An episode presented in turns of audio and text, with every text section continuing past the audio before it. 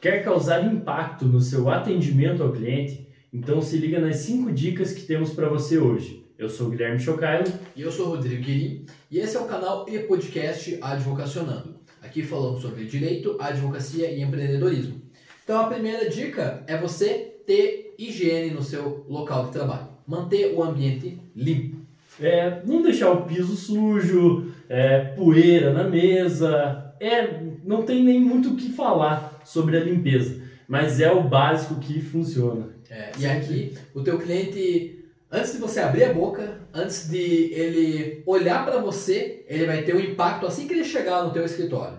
Então aqui a gente enumerou como primeiro a limpeza né, e a higiene do local, porque é o que o teu cliente vai ver primeiro, né? É o básico.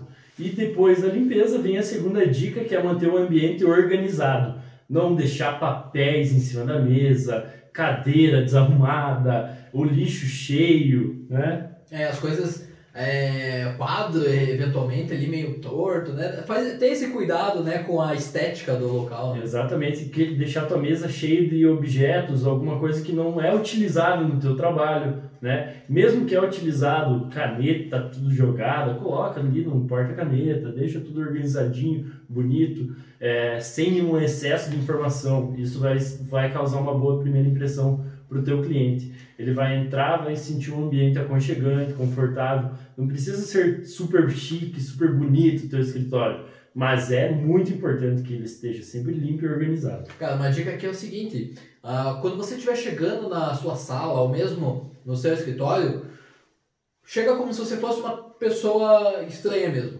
E, e olha tudo de uma forma ampla. E imagina como é que você se sentiria se fosse um escritório de outra pessoa. Se você estivesse entrando ali pela primeira vez. É. Na tua sala, por exemplo, organiza tudo, depois sai da sala e entra de novo e pensa qual é a impressão que isso aqui está me passando. Muita informação? O que, que me chama atenção primeiro? Né? Ali que você vai ter uma noção melhor. Porque e às é... vezes no dia a dia você não percebe. No dia a dia a gente esquece. Então por isso que é muito importante seguir essa dica que o Rodrigo deu, olhar com olhos de outra pessoa para o seu escritório. Lá na rotina, no dia a dia, a gente acostuma estar tá todo dia vendo aquilo ali. Às vezes tem alguma baguncinha ali que está ali num canto e que você tá, acostumou aquilo ali para você não chama mais atenção. Mas para um cliente pode passar a noção de desorganização. Por exemplo, a mesa cheia de papéis, cheia de papelada, cheia de pastas de trabalho. Por mais que você esteja utilizando aquilo ali para o trabalho, se chega um cliente e vê aquilo ali, o que, que ele vai pensar? Ou que você é desorganizado, ou que você tem muitos casos para atender, que você não vai dar conta, não vai conseguir fazer com a urgência que ele precisa, aquele caso dele. Então são coisas que no, no subconsciente do teu cliente já vão estar tá atrapalhando. Para além disso, vem a terceira dica, que é a apresentação pessoal. Isso. Aqui entra principalmente higiene e a forma como, por exemplo, você está vestido. Se a tua roupa condiz com a profissão, né, de advogado. Seja lá, ah, não, não está dizendo então que você precisa ter lá um terno de dois mil reais. Você precisa gastar dinheiro para estar tá bem vestido. Não. Aqui basta que a tua roupa esteja limpa, esteja bem passada, que a, a tua fisionomia né, apresente que você está ali, que você teve um cuidado, né? Fazer a barba, manter o cabelo em dia, são exemplos, né? Exatamente. São exemplos assim, não é obrigatório, mas pode ter certeza, não, não somos nós que estamos dizendo tem estudos que comprovam que isso aí causa uma primeira impressão e a primeira impressão é muito mais difícil de ser quebrada. Nos primeiros segundos que o cliente te vê, vê o teu ambiente de trabalho, ele já vai estar tá formando uma concepção sobre você, no subconsciente dele. É uma pessoa desleixada por estar tá acabando, por fazer a camisa com botão aberto, desarrumado, terno desarrumado. Então, pode ser que você não goste de usar terno e gravata então, e usa camisa no dia a dia no trabalho, usa a camisa bem arrumadinha e tal. Pode ter certeza que isso faz a diferença, principalmente para nós jovens, que ainda somos vistos com um certo receio, né, ao entrar no mercado de trabalho.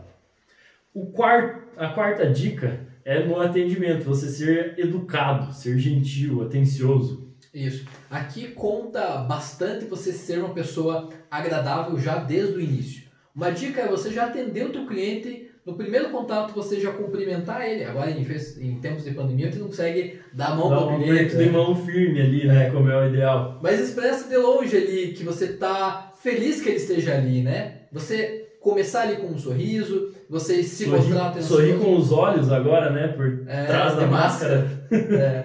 É, seja atencioso com o cliente, né? Decore o nome do seu cliente para você não ter que ficar perguntando no meio do atendimento como que é seu nome mesmo. Isso daí, a pessoa, o som, a gente já falou em outros episódios, o som mais tesão que a pessoa tem para ouvir é o nome dela. Decore o nome dela, começa ali perguntando: "Bom dia, como que é seu nome? Como eu posso lhe ajudar?", tal. Faz um atendimento prestativo, atencioso e decora o nome do seu cliente. E olhe no olho do seu cliente enquanto você conversa com ele. Às vezes você está ali anotando uma informação importante, mas tá aqui, ó, anotando, uhum, sim, ah, ok, beleza, aham. Cara, presta atenção primeiro no que a pessoa está dizendo. Ouve ela de verdade, não esteja ali meramente presente de corpo, mas de alma distante. Então, anotou tudo? Enquanto é, prestou atenção em tudo, aí você anota tudo. Isso, quando a pessoa terminou de contar aquela parte da história, você pede, pede licença só para anotar ali o que é importante. E uma dica muito interessante nessa questão também é você pedir previamente ao atendimento se você pode gravar aquela conversa. Você não vai deixar passar nenhum detalhe se você tiver aquela conversa gravada. Explica para o teu cliente que aquilo ali vai ter todo o sigilo profissional que a advocacia exige da gente. Você não vai sair divulgando o áudio por aí, vai utilizar só para os fins do trabalho para o qual você foi contratado e com certeza vai ser muito produtivo a conversa, você vai conseguir prestar um atendimento melhor, porque não vai ficar tendo que parar para anotar e vai ter ali a conversa gravada para não passar nenhum detalhe batido. Se depois do atendimento você pode anotar eventualmente alguma coisa ou ouvir de novo toda a conversa para anotar o que eventualmente esqueceria, né? E a quinta dica é o atendimento assertivo. Isso. Aqui vale então você ah, estudar primeiro o processo, quando for possível, né? Vamos supor, você marcou um atendimento com o cliente pelo WhatsApp, ou por e-mail, telefone. Já busca saber do que, que se trata o problema. Se possível, já solicita alguma documentação a respeito da situação. Vamos supor, no meu caso lei de trânsito aqui, eu solicito já se negar documento veículo e autoinfração. Antes de conversar com o cliente. Para quando chegar o atendimento, eu já falo, ó, a tua situação eu já estou relativamente a par. Então eu já vou ter muito mais assertividade, já vou gastar menos tempo, já vou direto na veia, eventualmente até pesquisar uma outra multa que o cliente nem sabia que tinha, ou uma irregularidade com o veículo, tá com o PVA atrasado e não sabe, tá com o licenciamento vencido e não sabe, pode estar ali correndo risco de ser autuado. Então isso gera inclusive valor para o cliente. Falar, Porra, eu nem lembrava disso. Então agora você está sabendo. Então assertividade e também o plus né, no atendimento. Exatamente. E para você fazer um atendimento básico, bem feito, de alguma área que não é a tua especialidade, eventualmente, você vai atender o caso, um caso distinto dos que você já pegou, que você já atendeu, e você não tem experiência nenhuma, não sabe como lidar com aquele caso, mas vai aceitar. Vai estudar e aprender depois. Se você marcou um atendimento, como o exemplo que o Rodrigo deu, você agendou um horário, é sobre determinado assunto. O que, que você tem que fazer obrigatoriamente? Dá um Google ali e, no mínimo, você lê alguns artigos jurídicos falando sobre aquele assunto para você entender o contexto básico e conseguir fazer um bom atendimento. Por quê? Porque o teu cliente certamente vai ter procurado no Google. Então você tem que saber no mínimo a quantidade de informações que ele sabe, que ele aprendeu ali no Google.